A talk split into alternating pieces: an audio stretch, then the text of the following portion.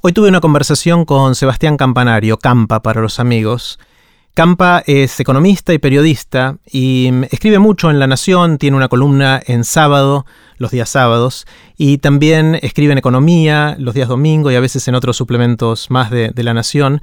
También tiene escrito muchos libros y escribió mucho sobre temas de creatividad, de economía vistas de puntos de vista no tradicionales, eh, etcétera. Cosas muy interesantes. En esta conversación con Campa, que fue larga y separé en cuatro partes, hablamos de cosas muy diversas, desde cómo hacer para ser creativo hasta mm, cómo hacer para comunicar bien. Hablamos mucho del autismo y de un montón de cosas más. En esta primera parte hablamos sobre cómo desarrollar la creatividad, pero antes de escucharlo a Campa, les cuento qué es todo esto.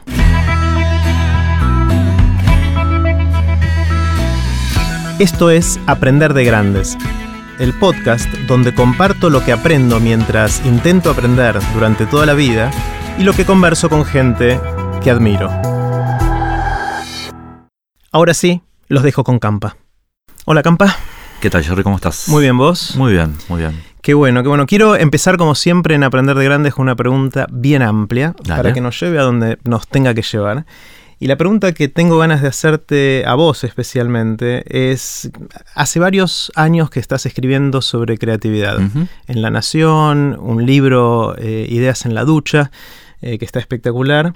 Eh, y la pregunta es, en, en todo este tiempo de, de lo que viste, lo que leíste, lo que escribiste, ¿sentís que se puede aprender a ser creativo?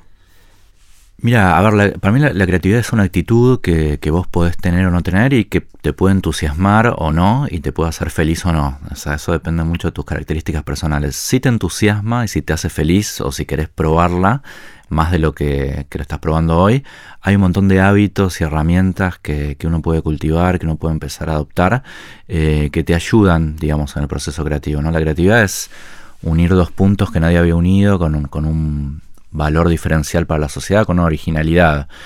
Entonces, cuantos más puntos vos tengas para, para unir, digamos, se te disparan las posibilidades de, tener resultados creativos, ¿no? Y en ese sentido, este, uno puede ser, este, darse más libertad y, y- y seguir en Twitter a, a gente que no tiene nada que ver con su trabajo, puede ir a ver películas más al azar, puede leer libros que no hacen al foco este, más estricto de lo que uno hace.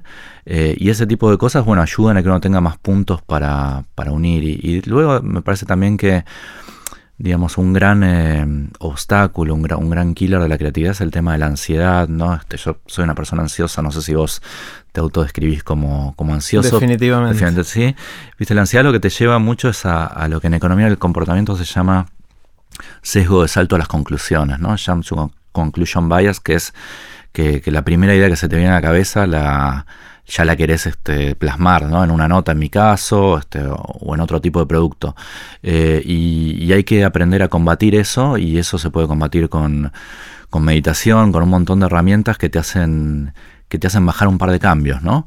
Eh, todo esto que te estoy contando, obviamente, eh, requiere tiempo, ¿no? Si vos estás en un trabajo en el cual estás 14 horas por día este, con una rutina muy, muy pesada y llegas agotado a la noche, todo esto, bueno, es muy difícil de aplicar. Entonces también a mí me parece que todo lo que es la, agenda de la productividad personal, eh, que no es directamente creatividad, pero sí está muy relacionada porque te libera eh, tiempo y energía creativa para dedicarte a otras cosas, ¿no? O sea, a mí, yo te cuento un caso personal, eh, yo me di cuenta que en las notas que escribo, cuanto más tiempo las puedo dejar eh, en el pipeline antes de que salgan, eh, aumenta muchísimo el resultado creativo final. Porque le metes mano antes de que se publique. Le- a nivel inconsciente, viste, se te van ocurriendo chistes, este, eh, empezás a, a citar gente no obvia, ¿no? O sea, si vos tenés que cerrar una nota esta semana o para mañana, vas a lo seguro, ¿no? Llamás al tipo que sabes que te va a decir algo que, que- que- cuaja perfecto.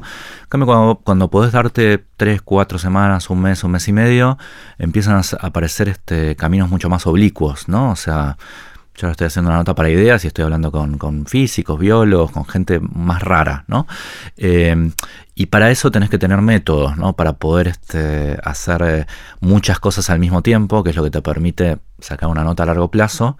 Eh, tenés que tener herramientas de productividad personal que te permitan hacerlo. Entonces, a mí también me parece que la agenda de la productividad personal, digamos, es muy rica para, para ayudarte en procesos creativos.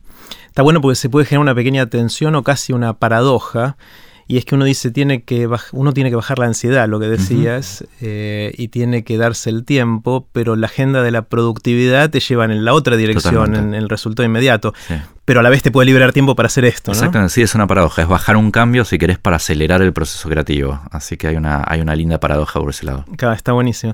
hay mucha gente que conversando sobre estos temas me dice, sí, pero a mí no se me cae ni una idea. ¿no? Esa es una frase bastante típica que uno escucha y, escuchándote en todo esto, inclusive podría abrumarse uno decir, bueno, para, tengo que hacer tantas mm. estas cosas. Me mencionaste de, actitud, hay que tener una actitud distinta, hay que tener las herramientas, hay que unir puntas y para eso hay un montón de sugerencias de cómo exponerse a cosas distintas a las que uno está haciendo todos los días y mencionaste unas cuantas. Supongamos que estás hablando con una persona a la cual no se le cae una idea y te dice, bueno, pero ¿por dónde empiezo? ¿Qué hago primero, Campa? ¿Por dónde empiezo en este camino de la creatividad? Eh, en estas notas que he pasado hace un par de años lo entrevisté a David Lynch, que es el, director de cine que hizo Terciopelo Azul, eh, la serie de Twin Peaks. Es una persona icónica del tema meditación y, creatividad, ¿no? Tiene un libro que se llama Atrapa al pez dorado sobre ese tema. Y él contaba, me contaba la historia de, unos tipos de choza o de casas que hacen en Filipinas, los nativos de las Filipinas, eh, que están hechas con paneles de paja que se van humedeciendo todos los días, o sea, son, no sé si 100, 150 paneles cada choza, y ellos a medida que se van humedeciendo los paneles van cambiando panel, panel por panel, ¿no? Eh, y cuando transcurre un año, ya la casa es completamente distinta, o sea, ya han cambiado la totalidad de los paneles eh, y sin embargo la casa parece la misma, ¿no? Pero cada día van cambiando uno. Y, y, él me lo contaba como metáfora de que justamente lo que decías vos, digamos, que por ahí en esta compulsión de, que está tan de moda el tema de innovación y de creatividad y que medio que te obligan a hacerlo, eh, uno piensa que tiene que cambiar, este, reinventarse en 180 grados de un día para el otro eh, y por ahí con una pequeña actitud, un pequeño cambio de hábito, alguna pequeña cosita cada día, te da un resultado muy distinto eh, al final del día. Em, yo creo, bueno, en tu caso personal lo sabes bien, vos sos una persona que te reinventaste completamente en los últimos años, que estás haciendo algo muy distinto a lo que hacías hace, hace algunos años. En mi caso particular fue lo mismo eh, y no fue un día para el otro, ¿no? Fue ir probando, este, dándote porrazos, eh, haciendo cosas que de golpe te das cuenta que no te gustaban seres humanos somos muy malos para predecir la felicidad, ¿viste? Somos muy, general tenemos como una idea de qué es lo que es, nos haría felices, pero vas por ese lado y decís, no, esto no, la verdad es que no me gusta como pensaba. Eh, así que nada, no es, un, no es una compulsión hacer algo de, hoy para mañana, pero sí haciendo cositas muy... Mira, yo, yo soy economista, digamos, ¿no? Los economistas somos muy esquemáticos para pensar. Eh, la matriz que que te ponen en la Facultad de Ciencias Económicas de costo-beneficio, de costo-oportunidad, etcétera, eh, hacen que en general este, tengamos a, la salida de la facultad una forma muy esquemática. Entonces le entré a esta agenda, viste, medio como como groupie, si, si querés, o sea, desde un costado de, fascinación por, por algo que me parecía muy lejano, ¿no? Y, a medida que empecé a hablar con gente para, para la para la columna del sábado sobre todo, de creatividad, bueno, con vos, con, con todo este mundo eh, fantástico que tiene la Argentina de talento creativo, eh, empecé a aplicar, viste, las cosas que me iban diciendo por, por recomendaciones, como lo que te contaba recién de David Lynch que me, decía, bueno, empecé a meditar y eso, yo decía, bueno, ni loco, y, lo empecé a hacer y, la verdad que los resultados son muy buenos. Y, te diría que, no sé, de la mayoría de las cosas, este, algo aprendés y, algún resultado concreto eh, tenés. Y, la agenda, la verdad que por suerte es muy rica eh, y es infinita, ¿no? Por eso por ahí me atolondré un poco en la primera respuesta y te dije 20 eh, cosas, pero la verdad es que es así y genera mucho entusiasmo aparte. Una de las cosas que yo hago, no sé por qué lo empecé a hacer, pero se transformó en una adicción, es esto de obviamente ver charlas TED, que es un tema casi de, formación personal y profesional. Y una de las cosas que más me gusta de las charlas TED, y lo asocio con todo esto que estás diciendo, es cuando veo algo que nada que ver con lo que yo hago. O sea, las charlas TED que hablan de los temas en los cuales yo ya estoy metido en general me aportan poco o nada. Pero de repente escucho una charla TED de algo que nada que ver, casi elegida al azar, y esa de repente la conecto con otra cosa que tengo en, la mente y un poquito atando esas puntas que vos decías al principio que están separadas y que al unirlas uno crea ideas nuevas, eh, es lo que a mí me dispara mucho de esto, ¿no? Es como el, seguir a alguien en Twitter que vos decías o, leer libros de cosas totalmente distintas a las que, a las que uno hace. Eh, quizás eso pueda ser una manera de empezar, ¿no? Sí, sí, sí. Yo, bueno, hablando de Twitter, el otro día no me acuerdo qué persona del ámbito creativo me decía que él tenía la regla del 70-30, ¿no? O sea, seguir un 70% de cosas de tu foco y un 30 completamente distintas. Eh, y pasa lo mismo así con, con lo que uno lee. Yo trato de leer cada vez menos eh, no ficción. El tema de no ficción, eh, viste que ahora con un buen resumen de un libro, medio que basta, ¿no? La mayoría, te diría el 90% de los libros de no ficción son una nota, eh, una feature story alargada este, a, un libro, ¿no? Con algunas excepciones, obviamente. pero trato de leer más, más este, ficción, más novelas, porque me di cuenta que eso, nada, redunda también en una mejora en el trabajo, ¿no? Más allá de tu tiempo libre. Totalmente. Esto que decís de la meditación es algo que, noto en mucha gente creativa que tiene algún tipo de rutina de meditación. Eh, no todas son iguales. ¿Cuál es la tuya? ¿Qué, haces? Mira, a mí medio mi mujer me llevó a las orejas a hacer mindfulness hace unos años. Ella es psicóloga y, bueno, eh, después hizo, ella también es eh, instructora de mindfulness. yo soy una persona, bueno, súper atea, escéptica, todo, lo que, todo eso y, siempre lo miraba con mucha desconfianza. ¿no?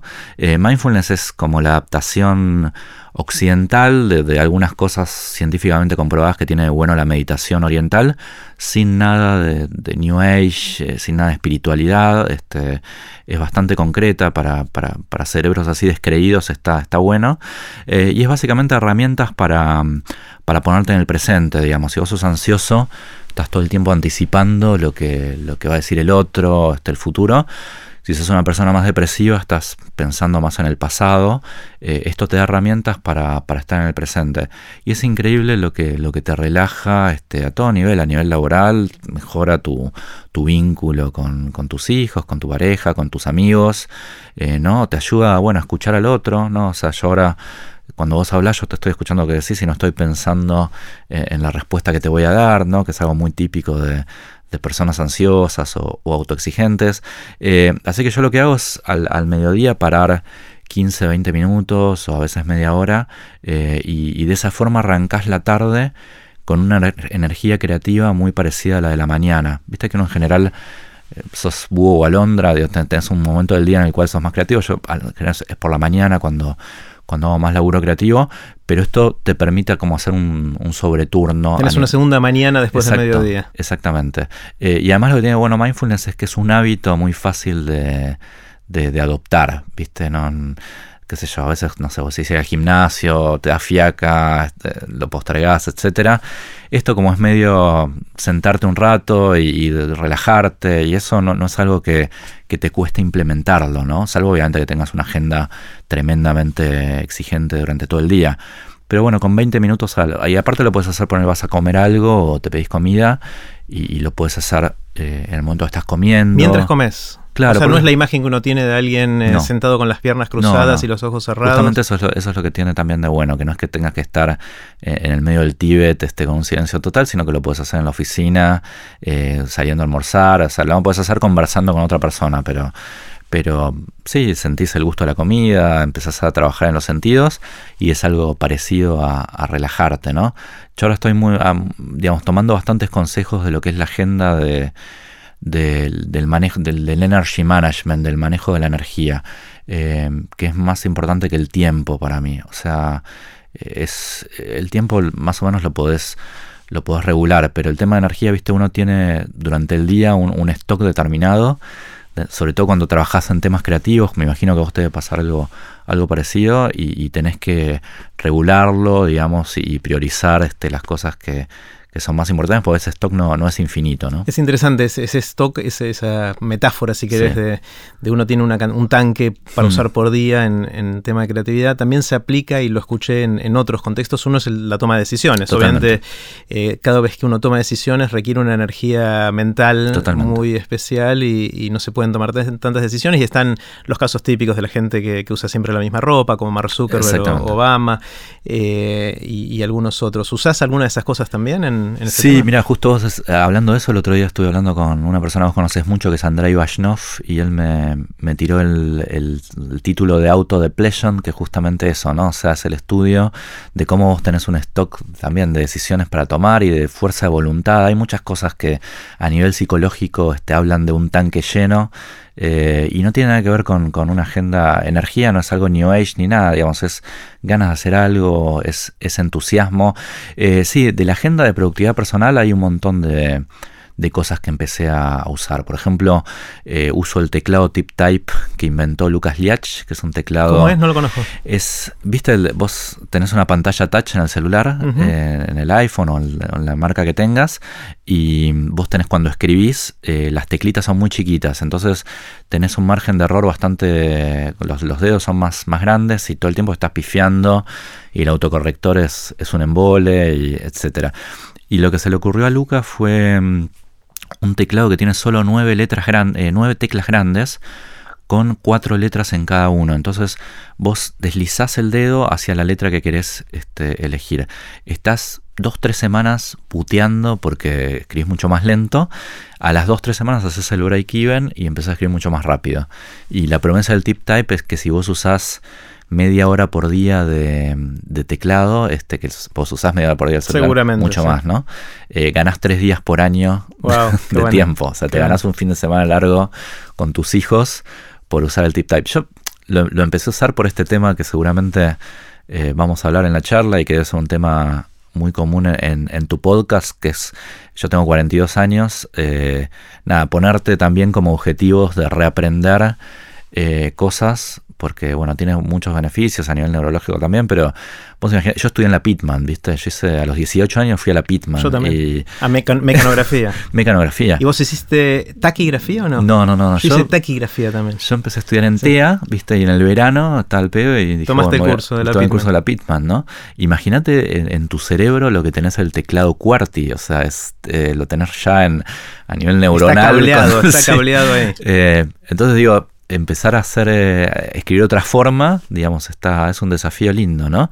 Y además lo que tiene el tip type también, viste, es este tema que habla Steven Johnson del, del próximo adyacente, que es eh, la, disposición de las teclas es la misma que en el QWERTY, entonces no es completamente distinto, ¿viste? No es un teclado 100% distinto. Entonces, eh, que esa también me, imagino que es un consejo habitual en, en el aprendizaje post 30 o post 35, que es ir este, dando pequeños pasos al lado de lo que vos ya sabés hasta llegar a otra cosa. ¿no? Sí, de hecho, eh, la, mayor parte de las teorías pedagógicas también tienen eso, no solo cuando uno es grande, sino cuando uno es chico. Uno aprende en espacios adyacentes todo el tiempo. ¿no? Eh, de hecho, Steven Johnson toma prestado esa, esa idea de, de los eh, pedagogos famosos que, que tocaban esos temas. ¿no? Una cosa, Campa, que me llama la atención es tu capacidad de escribir al menos dos notas por semana, una los sábados en sábado y otra en, en Alter Eco en, el suplemento de... ¿Se llama Economía o Economía y Negocios ahora? Es el del domingo es Economía y, el del lunes se llama Comunidad de Negocios. Ah, o sea, son tres por semana que No, no, no, yo, a ver, ah. yo hago dos, eh, hay, hay semanas que por ahí tengo viajes y eso y y bueno, tengo alguna gente amiga que, que, me reemplaza en, en Altereco sobre todo. Eh, y algunas semanas llego a hacer tres. Eh, o hago una etapa para ideas, una nota larga para las, las notas de ideas son súper largas también.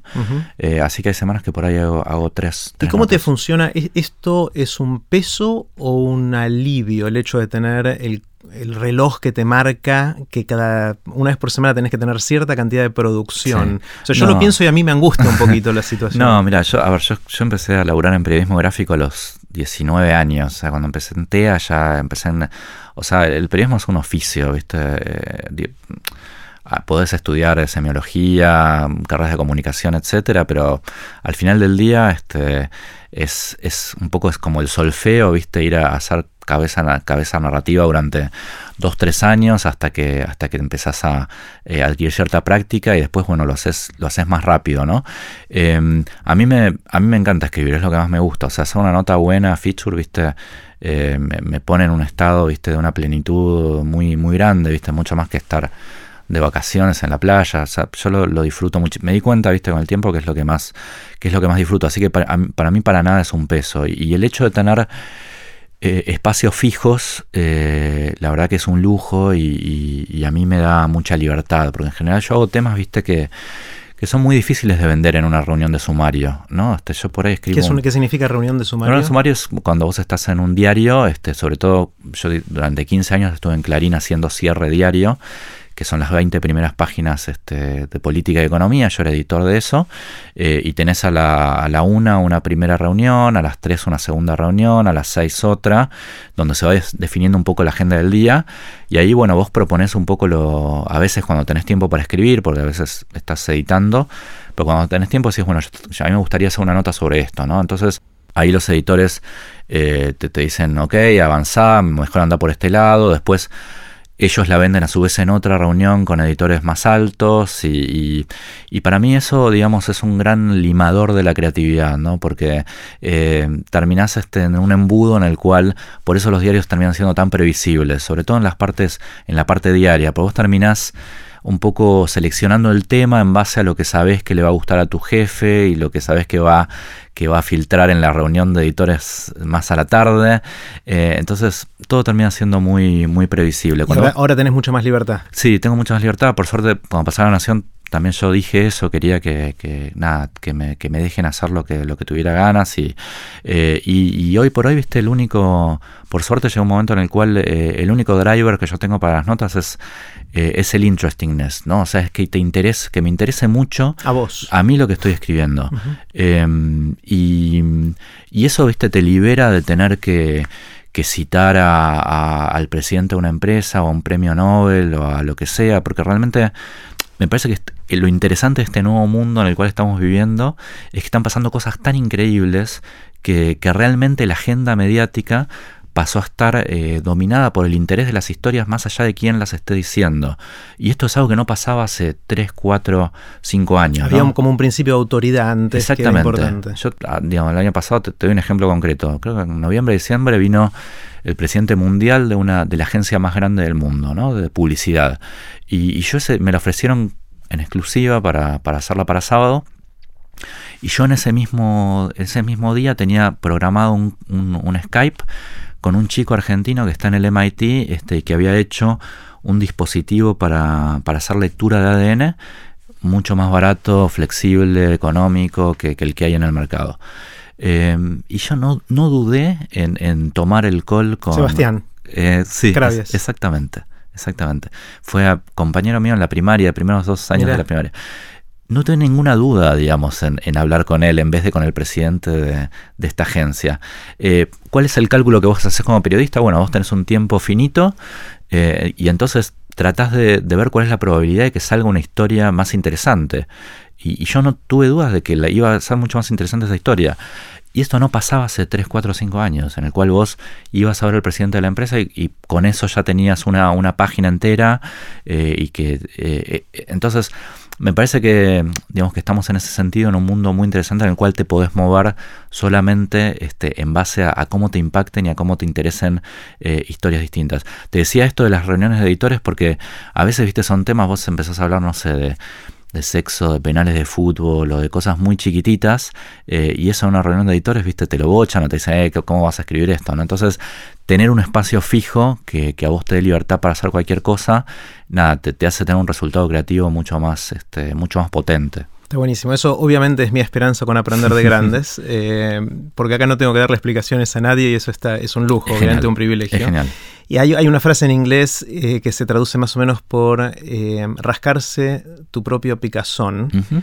eh, que de alguna manera siento que es algo en común que tiene la gente que a la larga, eh, iba a decir le va bien, pero quizás no es eso el concepto, es a la larga está contenta con lo que hace.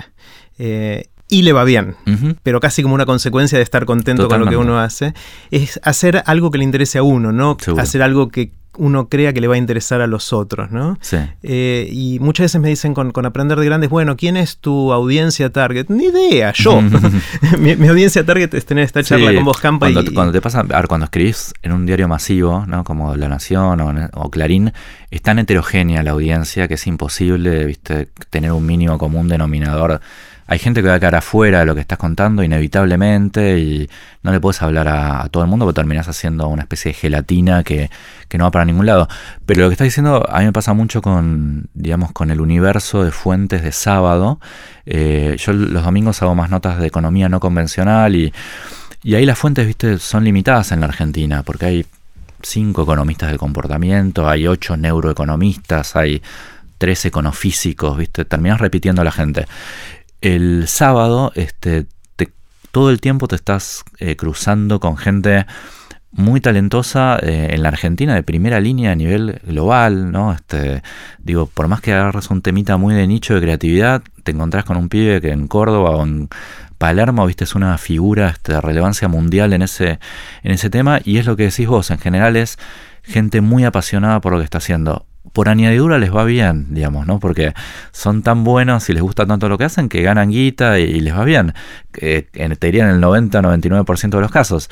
Pero no es lo primero que, de, lo cual, de lo cual están preocupados. Y uno como periodista eso lo agradece porque te genera historias muchísimo más potentes, ¿no? Y me imagino que vos con el casting y la selección de contenidos para TED debe pasar exactamente lo mismo. Totalmente, es algo que veo en común en casi todos los oradores que terminamos eligiendo. Una potencia tremenda. Así es, me parece Campa que es un buen momento para tomar un poquito de agua, ¿querés? Buenísimo. Y así terminó la primera parte de la conversación con Campa. Puse los links relevantes de este episodio en aprenderdegrandes.com barra Campa. No se pierdan las próximas partes de la conversación con Campa, en las que hablamos cómo hacer para transmitir ideas o conceptos difíciles, hablamos de autismo y un montón de temas más. Recuerden que pueden suscribirse para no perderse ningún episodio de Aprender de Grandes en aprenderdegrandes.com. Los espero en el próximo episodio de Aprender de Grandes, cuando les cuente lo que aprendo en mis intentos por seguir aprendiendo durante toda la vida y en las conversaciones que tengo con gente que admiro. Chao.